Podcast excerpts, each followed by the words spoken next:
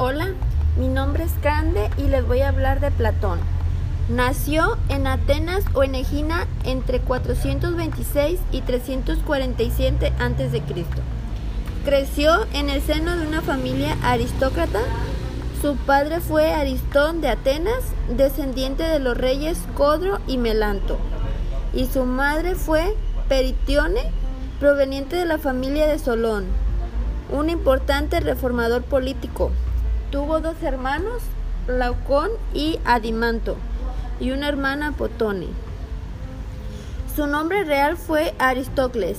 Platón significa el de espalda ancha y fue un mote que aparentemente recibió de su profesor de gimnasia a causa de su aspecto físico.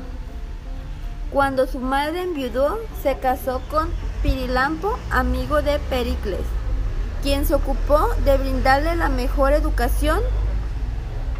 Fue alumno de figuras como Teodoro de Cirene y Hermógenes, pero destacó en el seguimiento de Sócrates, a quien tomó como único maestro desde el momento de conocerlo hasta su muerte.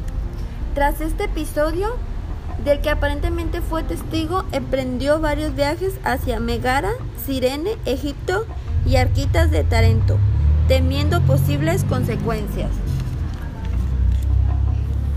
Platón fue un filósofo griego seguidor de Sócrates y maestro de Aristóteles. En 387 a.C. fundó la Academia de Atenas, institución que continuaría a lo largo de más de 900 años y a la que Aristóteles acudiría desde esta gira a estudiar filosofía alrededor del 367 a.C., compartiendo unos 20 años de amistad y trabajo con su maestro. Participó activamente en la enseñanza de la academia, considerada la primera institución de educación superior de Occidente. Escribió sus obras mayoritariamente en forma de diálogo, sobre los más diversos temas, tales como filosofía política, ética, psicología, antropología, filosófica, epistemología, genoseología, metafísica, cosmo, cosmogonología, cosmología, filosofía del lenguaje y filosofía de la educación. A diferencia de sus contemporáneos, se cree que todo su trabajo ha sobrevivido intacto. Platón desarrolló sus doctrinas filosóficas mediante mitos y alegorías. En su teoría de las formas o ideas, sostuvo que el mundo sensible es solo una sombra de otro más real, perfecto e inmutable del cual provienen los conceptos universales, que estructuran la realidad a partir de la idea del bien y el alma humana la cual es inmortal, pero ésta se encuentra encarcelada en el cuerpo. Según su teoría de la reminiscencia, las ideas son innatas en el alma y recordadas por la razón. Platón también es considerado como uno de los fundadores de la filosofía política, al considerar que la ciudad justa estaría gobernada por filósofos reyes. Intentó también plasmar en un estado real su original teoría política, razón por la cual viajó dos veces a Siracusa, Sicilia, con intenciones de poner en práctica allí su proyecto, pero fracasó en ambas ocasiones y logró escapar penosamente y corriendo peligros su vida, debido a las persecuciones que sufrió por parte de sus opositores. De Platón también recibimos los conceptos de amor platónico y sólidos platónicos, de los reyes de Atenas y de Peritione.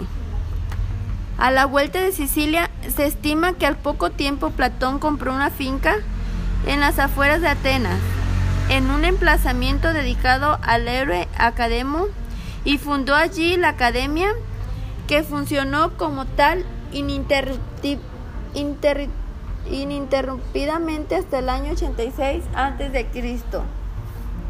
al ser destruida por los romanos, siendo restituida y continuada por los platónicos, hasta que en 529 después de Cristo fue cerrada definitivamente por Justiano I, quien veía en las escuelas paganas una amenaza para el cristianismo y ordenó su erradicación completa.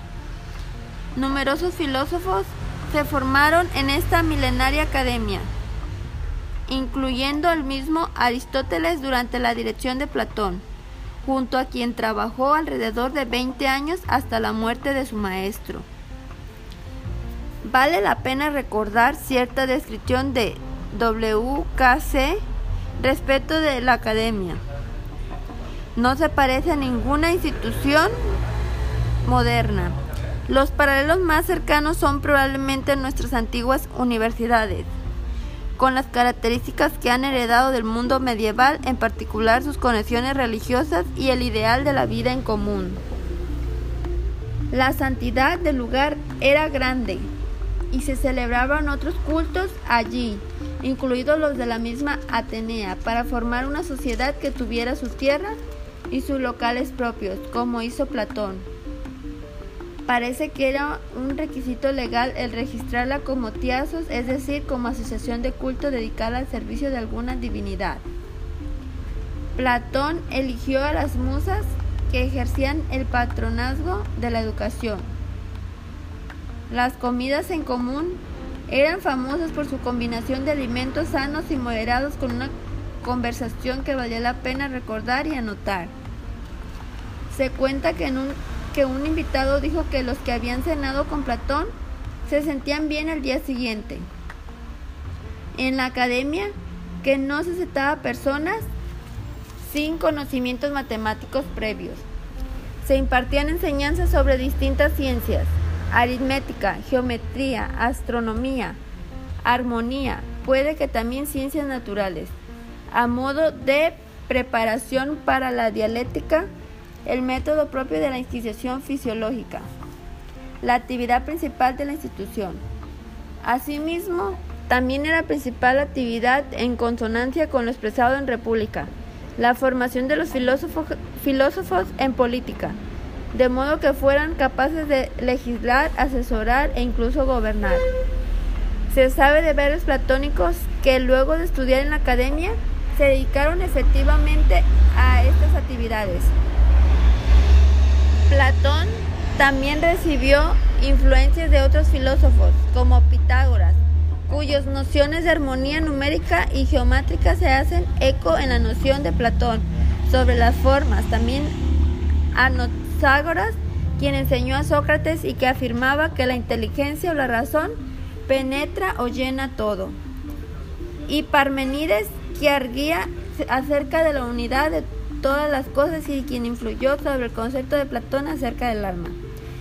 Platón murió en el 347 a.C. a los 80-81 años de edad, dedicándose en sus últimos años de vida a impartir enseñanzas en la academia de su ciudad natal.